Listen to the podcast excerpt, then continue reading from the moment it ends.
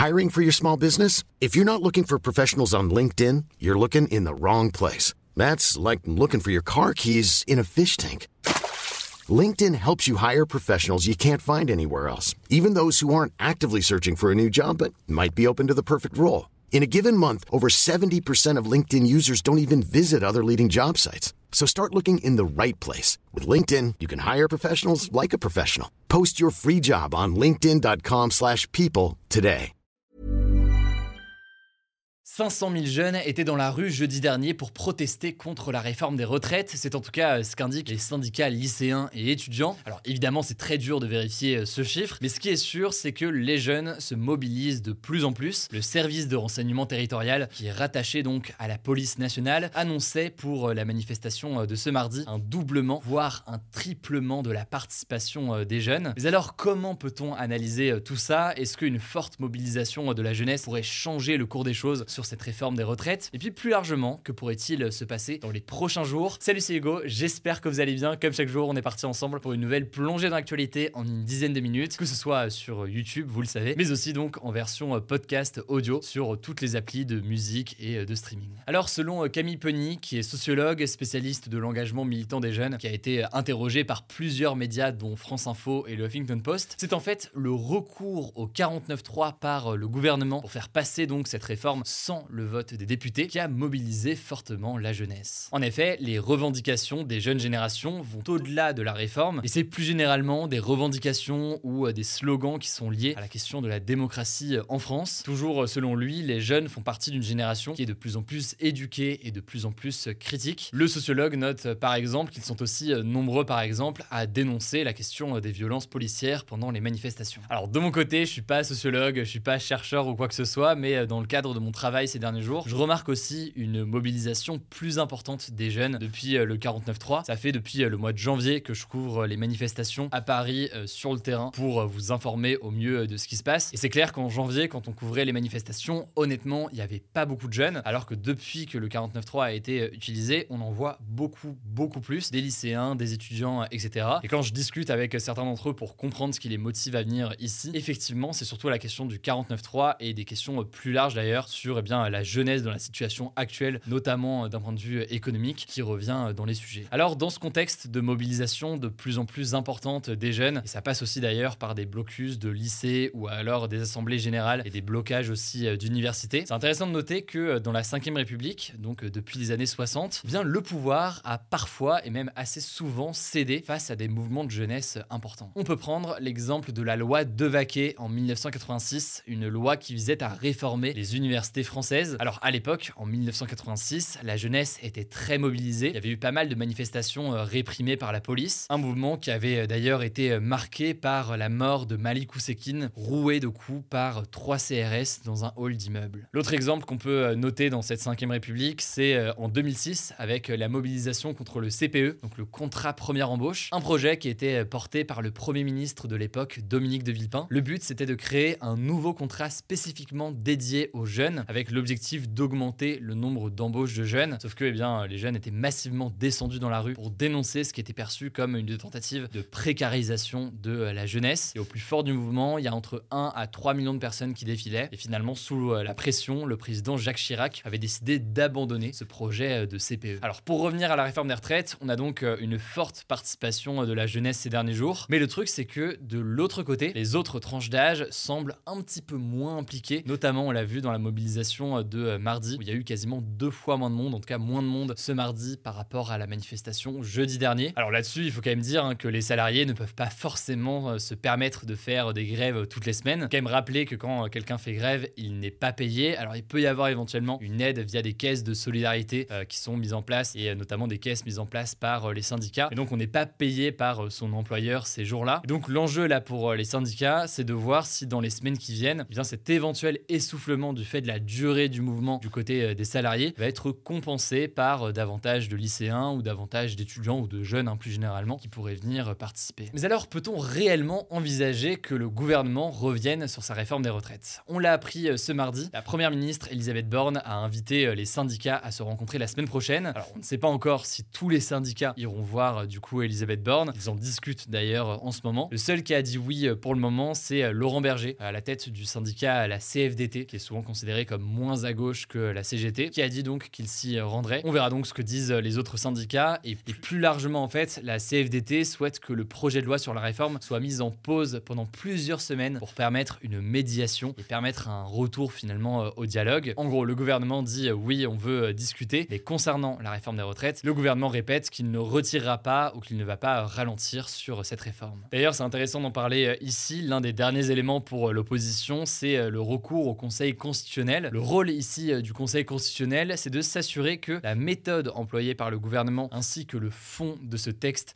est compatible avec la Constitution, donc euh, la loi suprême en quelque sorte du pays, si on peut dire ça euh, grossièrement. Là-dessus, le Conseil constitutionnel a dit qu'il ferait un retour concernant cette réforme des retraites le 14 avril. Donc on verra ce qu'il dit le 14 avril. Le Conseil pourrait ne pas rejeter du tout, ou alors rejeter en partie, ou alors rejeter totalement cette réforme. On verra donc ce qu'il en est, sachant qu'il devrait aussi se prononcer le 14 avril sur cette histoire de référendum d'initiative partagée. Je vous en ai déjà parlé il y a quelques jours. Ne vous inquiétez pas, je vous en reparle du coup euh, dans quelques jours. Au passage, il faut noter que le président de la République, Emmanuel Macron, a accordé un entretien au lecteur du magazine pour enfants euh, PIF. Ça s'est passé euh, le 20 février dernier. Un entretien donc réalisé il y a quelques jours, mais qui vient d'être publié. Alors les questions ne portaient pas précisément sur la réforme des retraites, mais il a notamment expliqué, je cite, être frustré quand les choses ne vont pas assez vite, ce qui a forcément une résonance particulière dans le contexte actuel, notamment donc le déclenchement du 49.3. Alors je pensais jamais dire ça dans les actus du jour, mais donc cette interview dans le magazine pour enfants PIF Magazine par euh, Emmanuel Macron a fait pas mal réagir. En tout cas, la prochaine journée de manifestation est prévue euh, pour le jeudi 6 avril. Pensez à vous abonner au passage, mais c'est pas encore le cas pour nous soutenir et rester au courant de l'actualité, ça nous aide beaucoup. Je vous laisse avec Paul pour euh, les actualités en bref.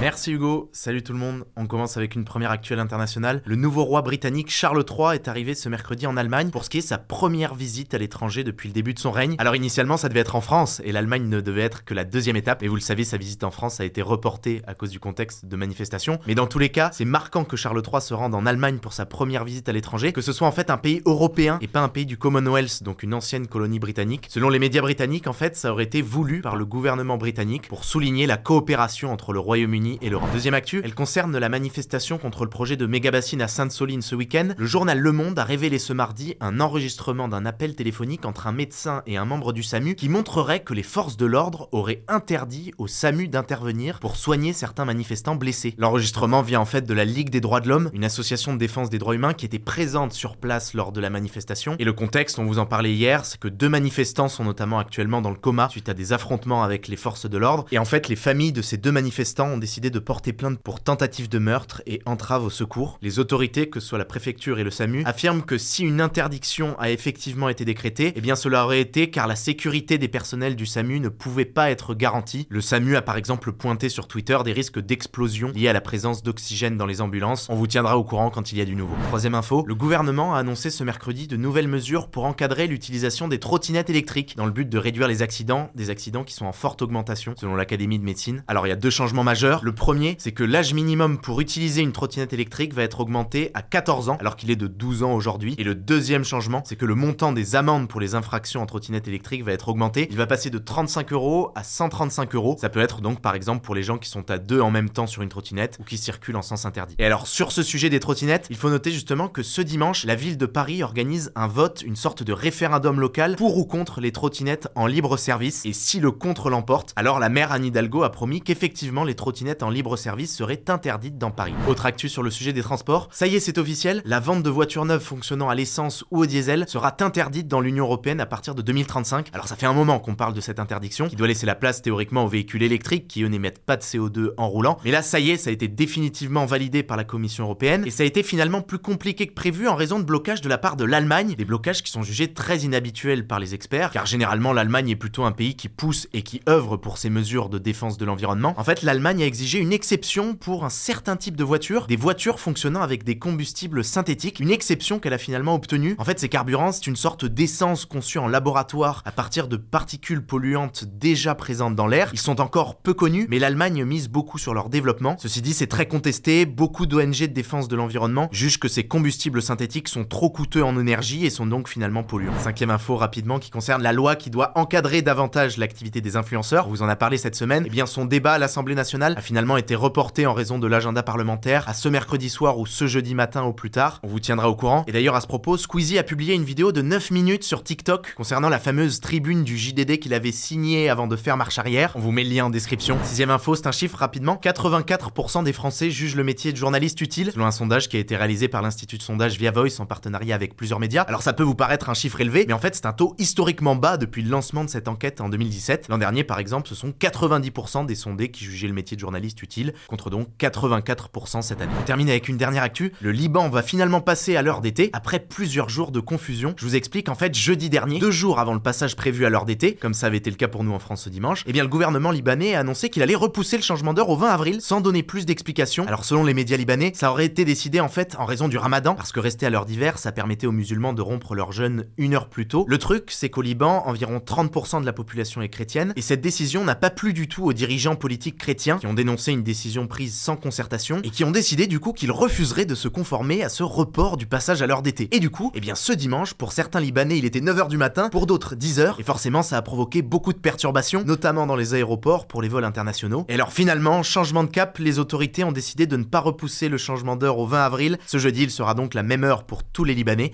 mais ça s'est fait au prix de grandes divisions. Voilà, c'est la fin de ce résumé de l'actualité du jour. Évidemment, pensez à vous abonner pour ne pas rater le suivant, quelle que soit d'ailleurs l'application que vous utilisez euh, pour m'écouter. Rendez-vous aussi sur YouTube ou encore sur Instagram pour d'autres contenus d'actualité exclusifs. Vous le savez, le nom des comptes, c'est Hugo Décrypte. Écoutez, je crois que j'ai tout Prenez soin de vous et on se dit à très vite. Mom deserves the best, and there's no better place to shop for Mother's Day than Whole Foods Market. They're your destination for unbeatable savings, from premium gifts to show-stopping flowers and irresistible desserts. Start by saving 33% with Prime on all body care and candles. Then get a 15-stem bunch of tulips for just $9.99 each with Prime. Round out Mom's menu with festive rosé, irresistible berry chantilly cake, and more special treats. Come celebrate Mother's Day at Whole Foods Market.